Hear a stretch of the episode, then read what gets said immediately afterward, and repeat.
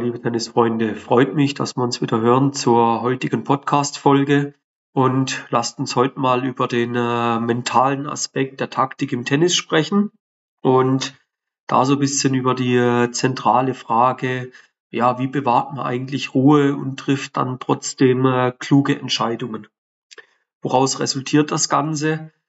Immer wieder kriegen wir halt die Frage rein, du Timo, ja, in knappen, äh, knappen Spielsituationen, da schaffen wir es nicht, die Leistung abzurufen, da haben wir das Problem, das Problem und ja, da eben der Ball von euch gekommen und deshalb mal so ein paar Punkte. Ich glaube, am Ende sind es acht oder neun Punkte, die ich mal rausgeschrieben habe, wo euch helfen, wenn er die Aspekte ein bisschen mehr in den Mittelpunkt stellt, weil ich glaube, die entscheiden am Ende, über Sieg oder Niederlage. Und wenn er die mentalen Aspekte, die wir jetzt mal im Detail ein bisschen genauer anschauen, ein bisschen mehr in den Mittelpunkt rückt, dann glaube ich, haben die einen direkten Einfluss auf eure Leistung und werdet dementsprechend dann auch kluge Entscheidungen treffen, werdet die nötige Ruhe bewahren und dementsprechend eurem Gegner den ein oder anderen Punkt halt nicht zugestehen. Und fangen wir direkt an mit dem ersten Punkt fokussiert euch auf den jetzigen Punkt, auf den jetzigen Ballwechsel, der ansteht. Es macht keinen Sinn, über die vergangenen Fehler, über den letzten Punkt nachzudenken oder auch, was man immer wieder sieht, schon viel zu weit nach vorne zu blicken. Fakt ist, im Tennis musst dich auf den nächsten Punkt konzentrieren, dem musst die volle Aufmerksamkeit widmen und kannst dann viel klarer denken und hast auch viel mehr das Gespür, das Gespür für die jetzige Spielsituation und kannst dementsprechend dann auch eine kluge Entscheidung treffen. Der zweite Tipp, den wir euch mit auf den Weg geben möchten, ist, einmal tief durchzuatmen. Jetzt sagst Timo, was ist das für ein dummer Tipp? Und ja, aber manchmal ist dieser einfache Tipp, einfach mal tief durchatmen, genau der, wo es jetzt in dem Moment braucht. Und wenn man mal im richtigen Moment tief durchatmet, was passiert? Stress geht ein bisschen verloren und wir beruhigen uns ein bisschen. Ja? wenn du merkst, dass jetzt die Spannung so langsam ein bisschen am Überköcheln ist, dann ist mal der Zeitpunkt, dir einen Moment rauszunehmen und mal tief durchzuatmen. Wie machst du das? Indem du letzten Endes, sag ich mal, auf drei Atemzüge einatmest, also eher etwas schneller einatmest und dann auf acht Atemzüge ganz locker ausatmest. Ja? Ziel da dahinter, dass du Ruhe bewahrst und dann die Gedanken, wo da vielleicht im Kopf umgehen, dass du die klären kannst und vielleicht negative in positive Gedanken umwandeln kannst. Der dritte Tipp, was wir auch immer wieder sehen, was sehr, sehr entscheidend ist, sind eben gewisse Rituale zu entwickeln. Ja, Rituale, die können vor dem Match, während dem Match, aber auch nach dem Match durchaus angewendet werden. Solltest auch welche haben. Und Rituale haben letzten Endes auch wieder das Ziel, dich zu beruhigen. Ja? Und es können ganz einfache, ganz einfache Dinge sein. Zum Beispiel ist ein Ritual, den Ball vorm Aufschlag fünfmal zu prellen. Oder den Schläger am Schlägerherz zu greifen, die Schlagfläche anzuschauen, die Seiten anzuschauen, tief durchzuatmen, kannst also den zweiten Punkt mit kombinieren und dann mal sich das Positive aus dem letzten Ballwechsel rausziehen. Aber Rituale solltest du drin haben. Vielleicht Achtung es soll nicht so ausgeprägt lange Rituale wie beim Kollegen Rafael Nadal sein. Aber kurzes Ritual gehört auf jeden Fall mit rein. Kommen wir zum vierten Punkt. Mach dir mal Gedanken über die Selbstgespräche, die du führst. Ganz, ganz viele Spieler merken eigentlich gar nicht, wie sie von einem negativen Gespräch ins nächste negative Gespräch reinrutschen und ersetzt doch dieses negative Gespräch mal durch ein positives Gespräch. Ja? Überleg dir doch mal, wenn du sagst, ja, du bewegst dich immer wie ein Elefant was könnte, was ja eher negativ behaftet ist, ohne jetzt den Elefanten zu nahe zu treten, die können auch relativ schnell laufen für ihren Körper, aber jetzt auf dem Tennisplatz sich so zu bewegen, wird etwas schwierig. Jetzt überleg doch mal, wie du das positiv, konstruktiv umbauen könntest.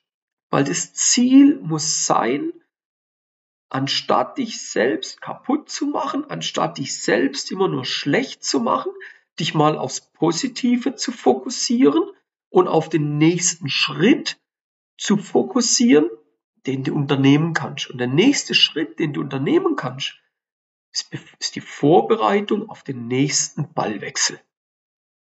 Wie dich auf den nächsten Ballwechsel vorbereiten kannst, das haben wir in Punkt 5, ist zum Beispiel über den Bereich von der Visualisierung. Visualisierung, ganz einfach übersetzt, ist die bildliche Vorstellung. Die bildliche Vorstellung von was? Von guten Schlägen, von erfolgreichen Schlägen, von guten Entscheidungen, wo du auf dem Platz getroffen hast, von hilfreichen Entscheidungen, wo du auf dem Platz getroffen hast. Und die positiven Bilder, wo du dir oben in deinem Gehirn wie in einer Art Kopfkino selber abspielen tust, die haben die Idee, die verfolgen das Ziel, dass du dir Selbstvertrauen aufbaust, dass du dich aber auch konzentrieren willst auf das, was du als nächstes vorhast und dich nicht mehr da damit beschäftigst, was du eigentlich vermeiden möchtest. Ein sechster wichtiger Punkt, der dazu führen wird, mehr Ruhe zu bewahren und kluge Entscheidungen zu treffen aus mentaler Sicht, ist, dass du mal akzeptierst, dass Fehler zu dem Spiel dazugehören. Ist es dir schon mal gelungen, ein Match komplett ohne Fehler zu spielen? Es gibt, glaube ich, keinen Tennisspieler, der das schon mal geschafft hat. Selbst ein Profispieler wird Fehler machen. Und der erste wichtige Schritt zu mehr Ruhe und Gelassenheit auf dem Platz ist einmal zu akzeptieren, dass Fehler zum Tennis dazugehören. Ja? Und es bringt dir nichts, wenn du dich von Fehler kaputt machen lässt. Es bringt dir nichts, wenn dich von Fehler runterziehst, sondern nutzt doch viel mehr die Möglichkeiten, die Chancen, dass du jetzt aus dem Fehler daraus lernen kannst und dich verbessern kannst. Ja, dass du lernen kannst, was muss ich jetzt anders machen, um nächstes Mal die Chance auf einen Ballwechsel, auf einen erfolgreichen Ballwechsel zu erhöhen. Und damit du das richtig machen kannst und das Maximum rausholen kannst, ist eben auch wichtig, dass du immer wieder Pausen einbaust. Ja? Im Wettkampf, klar, das sollte da die Pausen haben, aber auch im Training. Macht mal Pausen.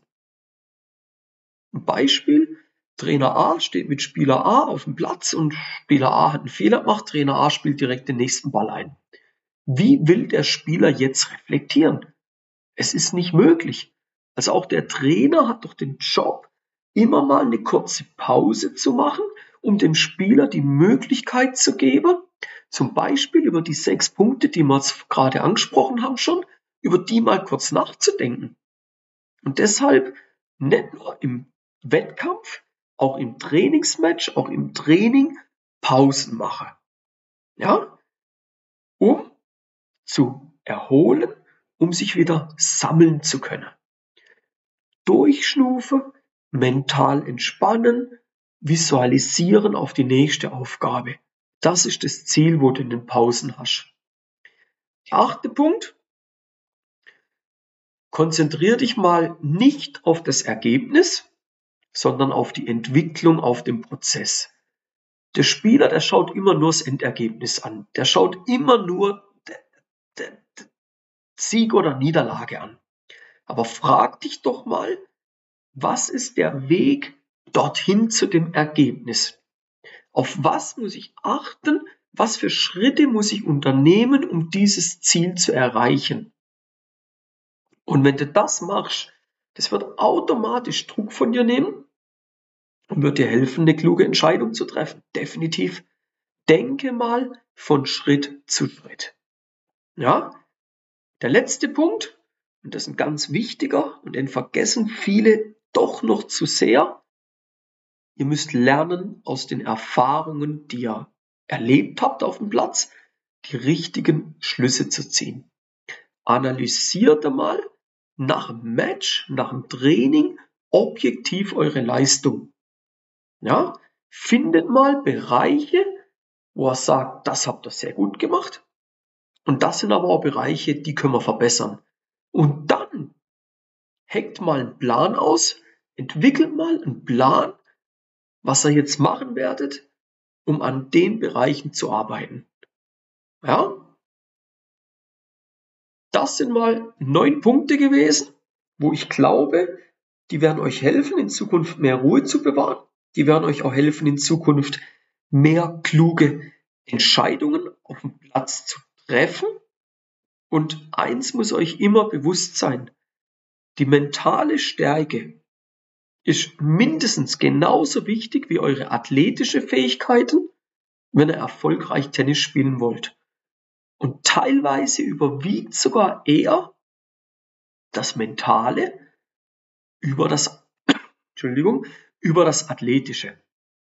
Wenn ein Spieler euch ein kleines bisschen athletisch überlegen ist, aber keinen Plan hat, wie er sich in kritischen Situationen verhalten soll und nur blöde Entscheidungen trifft, bringt ihm die ganze Athletik nichts.